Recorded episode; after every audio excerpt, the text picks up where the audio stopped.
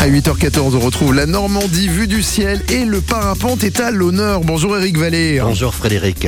Alors on a fait un petit saut hier, hein, oui Oui c'est vrai, le jour où ce reportage a été effectué en parapente à Clécy, il m'a fallu de longues heures pour me remettre de ces sensations. On vous retrouve dans le village de Clécy désormais pour un petit café.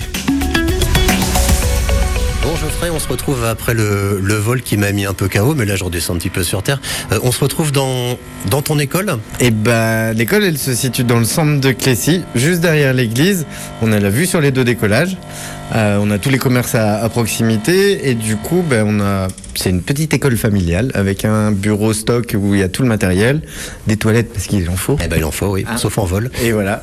et une grande salle de cours avec un peu de matériel et où on peut bah, recevoir les élèves, prendre un café comme on fait en ce moment. Ça fait du bien après le vol Tout, tout est prêt pour, euh, pour petite- accueillir et pour C'est la petite réserve du chef là dans le frigo. Je crois qu'il y a des petits produits. Oui, tu vois, regarde, il y a des petits produits marrons un peu des fois euh, laissés par les élèves, regarde. Ah, j'arrive pas. je-. D'accord, très bien. Bon, ça, faut éviter avant le vol. c'est mieux après. Hein, c'est quand même- euh, ju- juste faire, faire ton petit, faire, faire ton petit portrait, euh, Geoffrey. euh, en fait, je vais te poser une question. Qui es-tu?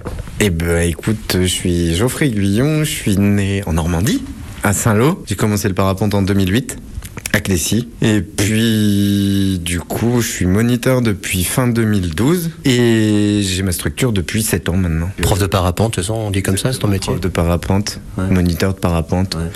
En tous les cas, la transmission du savoir, ça, c'est quelque chose qui, qui t'est, qui t'est cher. Oui, on va dire que j'ai commencé, euh, bah, quand j'étais dans les autres écoles, on faisait et du baptême et du stage. Quand j'ai recommencé ma structure, j'ai- au début, je faisais que du baptême pendant deux ans, mais le, le fait de, de faire des stages euh, me manquait énormément. Et donc, du coup, c'est pour ça que j'ai pris la décision de créer une vraie école, du coup, avec magasin, et de pouvoir euh, transmettre vraiment ce qu'on sait faire. Et puis, tu l'as vu tout à l'heure, euh, on retrouve des élèves sur le décollage, euh, l'ambiance est plutôt bonne. Oh, c'est familial, hein, quand même. hein. Ça. Et puis, euh, et puis voilà, et on se régale, petite, petite école familiale où on veut pas être une structure multinationale, mais où juste on fait notre métier. Tu prends plaisir à faire du, du, du vol euh, en, en duo comme on a fait cet après-midi? Parce que c'est euh, t'as de la pédagogie, c'est toujours une euh, une rencontre que tu que, tu fais. Tu tu connais la personne, tu arrives à, à sentir la personne un petit peu avec quelle- laquelle tu vas sauter. C'est toujours différent en fait. Exactement, et c'est ce qui fait la beauté de notre métier et qui nous fait grandir en fait, c'est de rencontrer des gens différents tous les jours. Moi j'en apprends encore tous les jours, et tu vois, j'ai pas eu le temps de te poser des questions en l'air parce que c'était plutôt dans l'autre sens qu'on avait des questions, mais souvent je vais demander le métier des gens, et puis d'un coup, ah bah toi t'es là, bah, et puis après des fois tu retrouves des connaissances. Euh, T'apprends des choses. Enfin, moi, j'ai découvert plein de choses, des métiers que je connaissais pas. C'est ce qui nous fait grandir. Si je volais tout le temps avec la même personne tous les jours, je pense qu'au bout d'un moment, Tu t'aurais arrêté. Voilà. Et ben c'est quoi le plus bel endroit où t'es volé ben, t- ça. Toi tu sais pas, mais toi tu vas plutôt résumer ça avec des rencontres.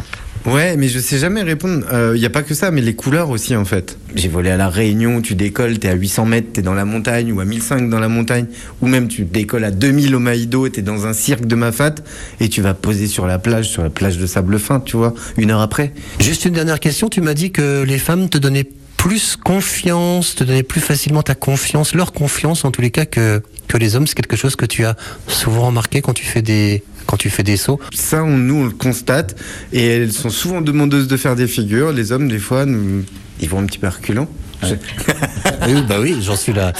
Oui, c'est-à-dire qu'on fait un peu, on fait un peu le kéké avant de. souvent plus facilement leur confiance. Et, et du coup, euh, je pense qu'on a même un peu plus de, de pratique. Alors, pas de pratiquants dans le parapente parce qu'on en a peu. Oui, c'est beaucoup de, beaucoup, beaucoup d'hommes hein, quand même. Voilà, une, une seule femme pour, euh, voilà, pour, euh, pour. euh, Le la- pourcentage, je crois que c'est 15%. Ouais, c'est pas beaucoup. Hein. Et, Et euh, par contre, dans les sauts d'initiation, Ouais, dans les initiations et même dans les stages d'initiation, dans les stages d'initiation, on a pas mal de, de femmes. Et d'ailleurs, mesdames, le parapente vous est ouvert et il n'y a pas de souci pour que vous veniez. Et Eric, on peut en faire euh, quel que soit son âge du parapente. Oui, effectivement, le parapente peut être pratiqué de 5 à 90 ans. Alors si ça vous dit de sauter avec Geoffrey Guyon, direction Clécy, dans le Calvados. Et si ça vous dit de réécouter ce reportage d'Éric Vallée et surtout l'aventure parapente d'Éric Vallée avec Geoffrey, eh bien rendez-vous sur francebleu.fr.